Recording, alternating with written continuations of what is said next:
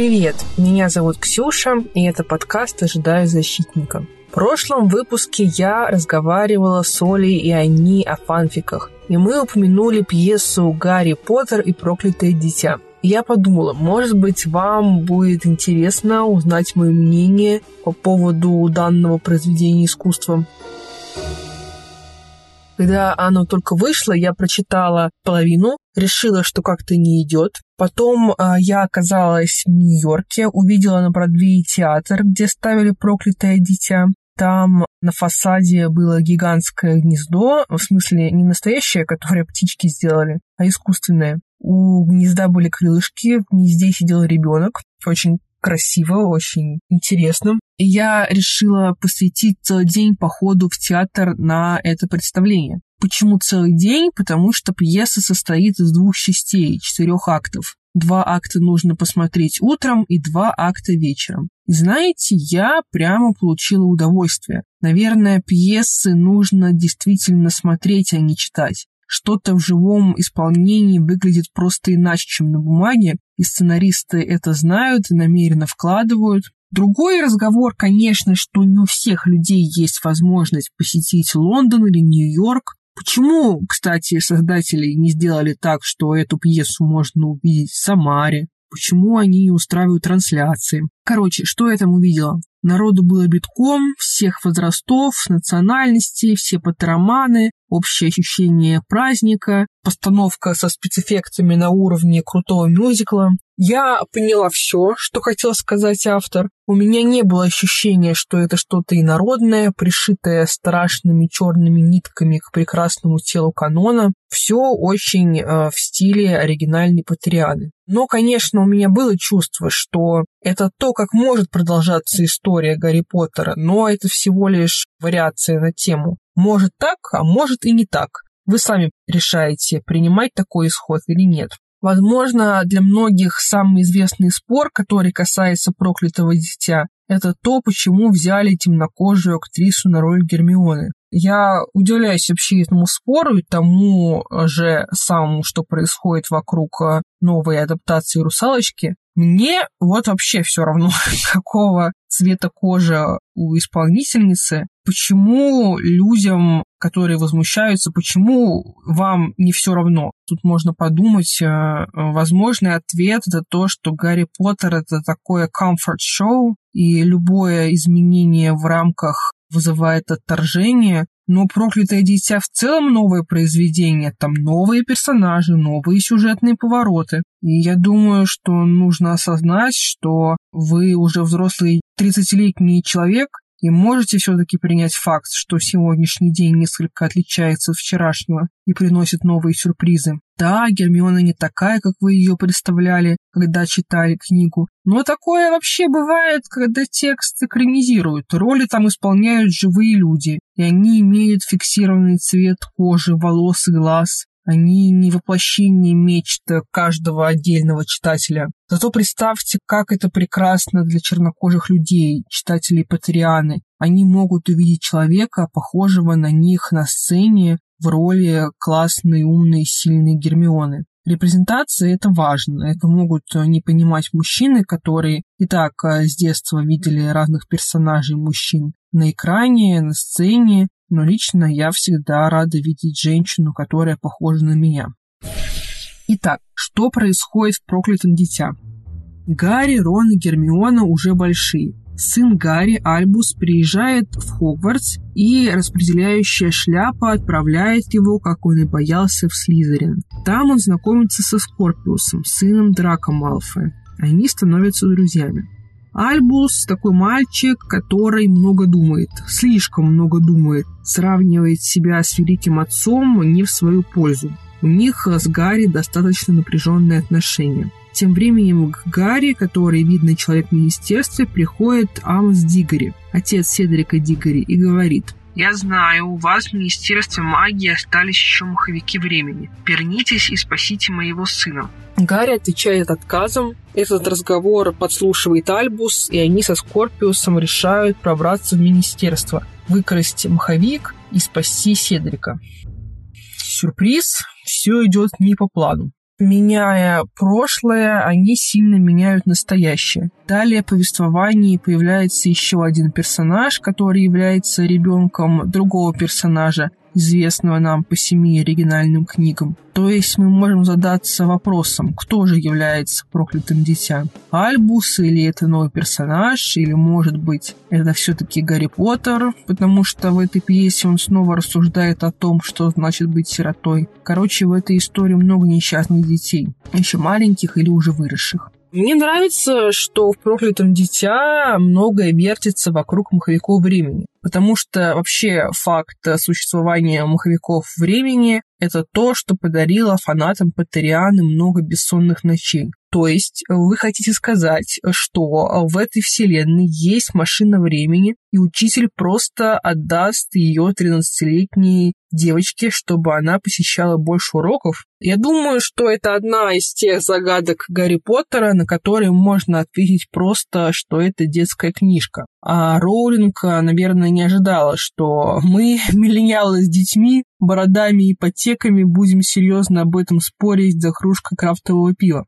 Но в «Проклятом дитя» появилась еще одна возможность разобраться, как работает тема с маховиками времени. Ну, возможно, я так думаю, что есть какой-то закон, что если вы хотите исправить в прошлом что-то невинное, например, посетить дополнительный урок, тогда риски минимальны. Если хотите спасти клювокрыла, это уже опаснее. Если вы хотите спасти человека от смерти, то вы уже неминуемо измените настоящее. Еще я думаю, что это перескакивание из прошлого в альтернативное настоящее отличная идея с точки зрения постановки, потому что там идет быстрая смена сцен. Вот нам показывают турнир трех волшебников, и мы, зрители, такие, о, ностальгия. Тут нам же показывают альтернативное будущее, где наступил тоталитарный режим, и мы такие, о, так вот, какое могло быть будущее у Хогвартса. Про тоталитарный режим это просто маста всех историй про изменение прошлого. Я кучу текстов прилатила уже про то, как если изменить траекторию полета бабочки, к навеки придут нацисты. В конце пьесы, когда мы уже выучили урок, что прошлое менять нельзя, есть момент, где Гарри Поттер вынужден стоять и смотреть, как Волан-де-Морт убивает его родителей. Рядом с ним с Джинни, она его успокаивает, а он со своей болью превращается в маленького мальчика. Это очень сильная сцена. Убийство родителей Гарри – это начало всей истории, всей Патрианы. Изменить ее точно нельзя. Но как же хочется, если вы Гарри Поттер. Так и мы не можем убежать от своих травм, своих сюжетообразующих событий, можем только их принять.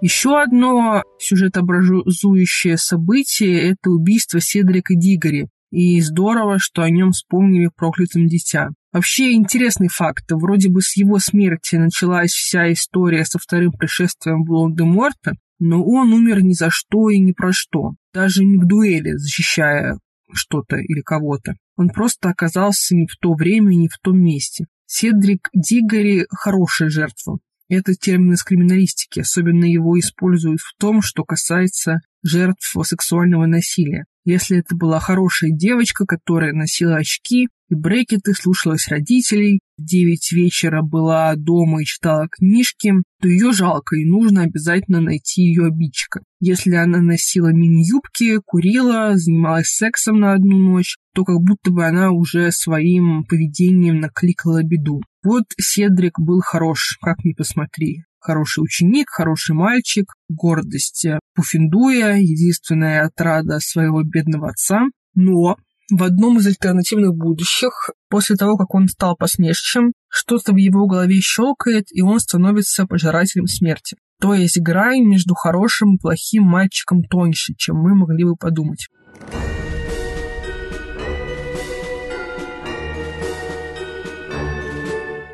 Дальше я хотела бы представить вашему вниманию диалог э, между Гарри и его сыном Альбусом. Он включает в себе просто весь э, конфликт э, произведения. Правда, его немножко тяжело зачитывать вслух, потому что пьесу вообще тяжело зачитывать вслух, сложнее, чем прозаическое произведение. Я просто перескажу, в чем суть сцены. Альбус собирается в школу, приходит Гарри, говорит, я хочу подарить тебе одеяльце, единственное, что осталось от моей матери. Альбус ему отвечает, зачем мне эта заплесневелая тряпка?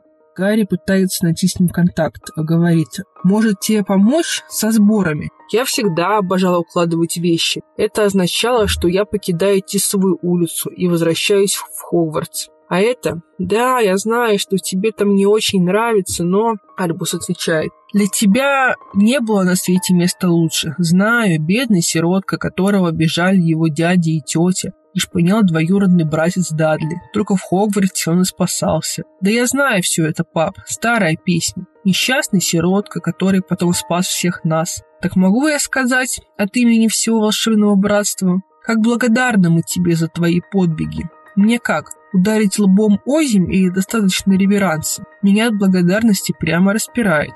Гарри потерял уже терпение и говорит, «Знаешь что, мне надоело, что ты сваливаешь на меня вину за свои беды. У тебя, по крайней мере, есть отец, а у меня не было, ясно?» Альбус отвечает, «И ты считаешь это невезением, я нет».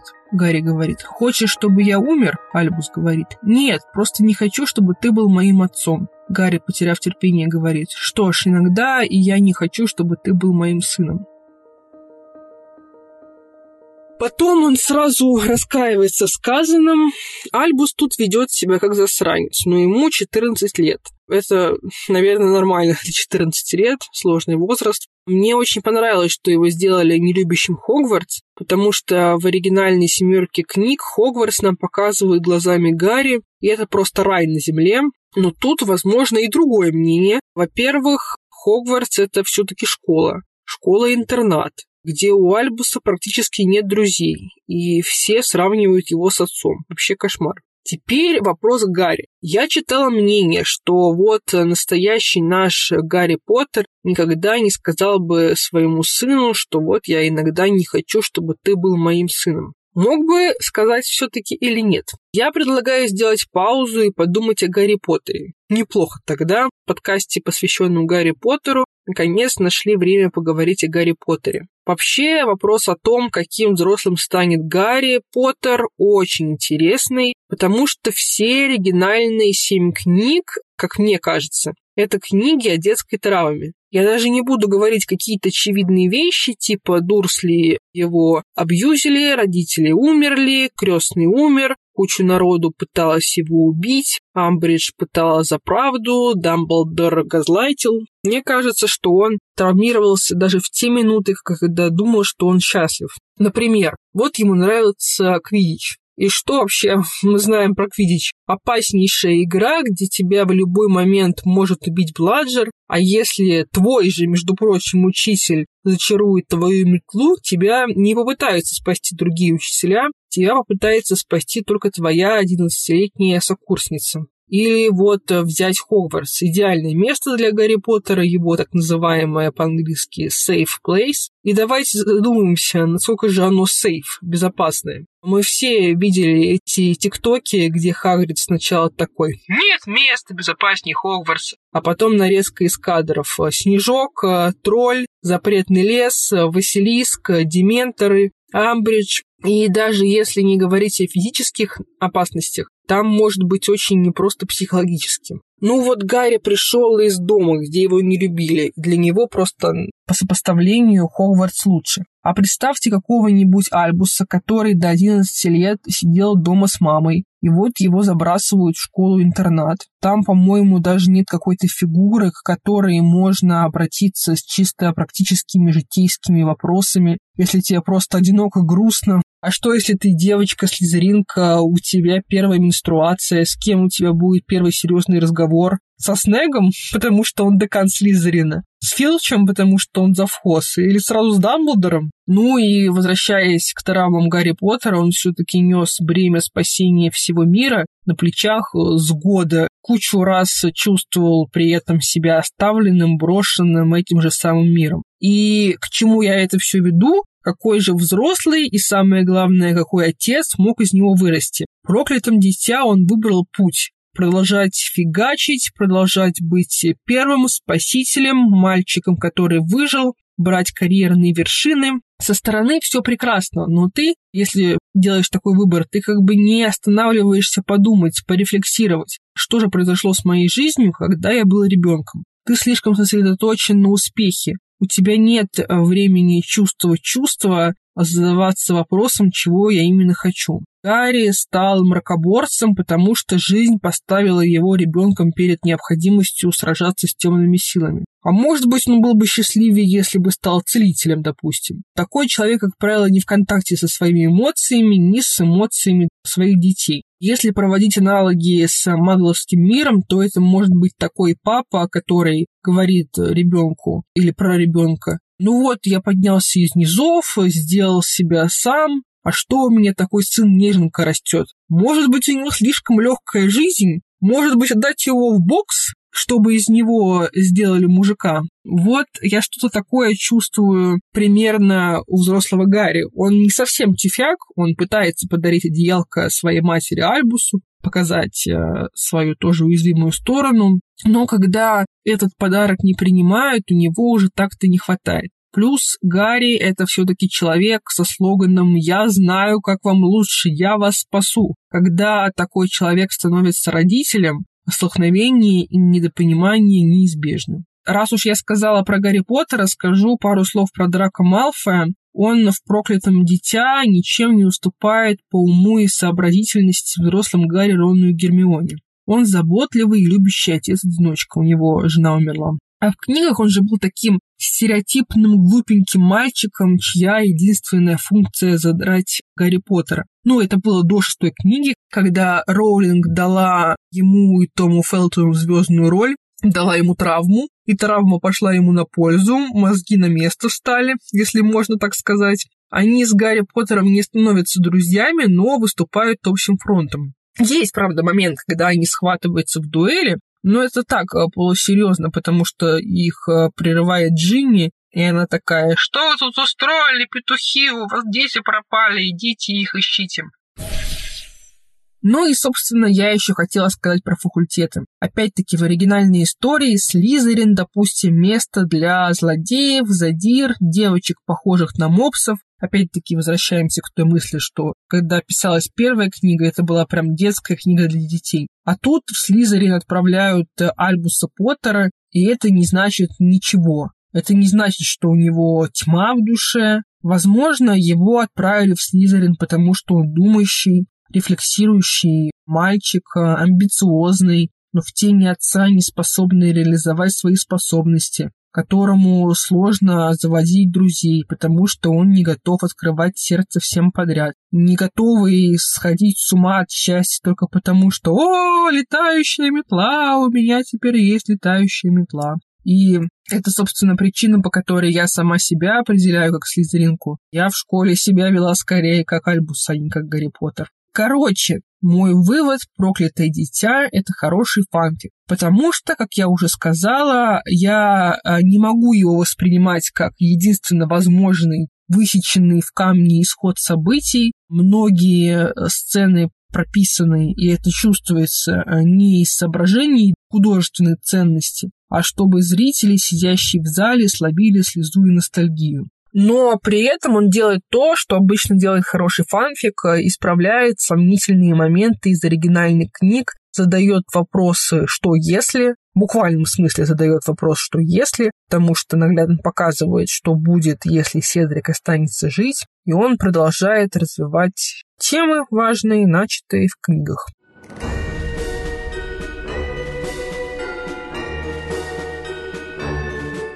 Ваше домашнее задание будет взять свою любимую историю, можно Гарри Поттер, можно другую, и подумать, как герои бы себя вели через 20 лет. Взять проблемные моменты из этой вашей любимой истории, как я, например, делала, когда критиковала уровень безопасности в школе, и попытаться подумать, а почему так, и что в моем потенциальном будущем можно изменить. Например, можно придумать, что в Хогвартс приходит новенькая учительница, и она уже не похожа на всех остальных учителей, потому что, например, у нее есть личная жизнь, и она решает реформировать школу к лучшему. Сделать так, чтобы даже мальчики типа Альбуса нашли в ней место. Такая анти-амбридж. вверх по лестнице, ведущей вниз, но в магических условиях. «Вверх по лестнице, ведущей вниз» — это название книги Белл Кауфман про молоденькую и полную амбиции учительницу, которая оказывается в жесткой школьной системе. А еще у меня есть новость. Я и сама решила написать фанфик, чем черт не шутит.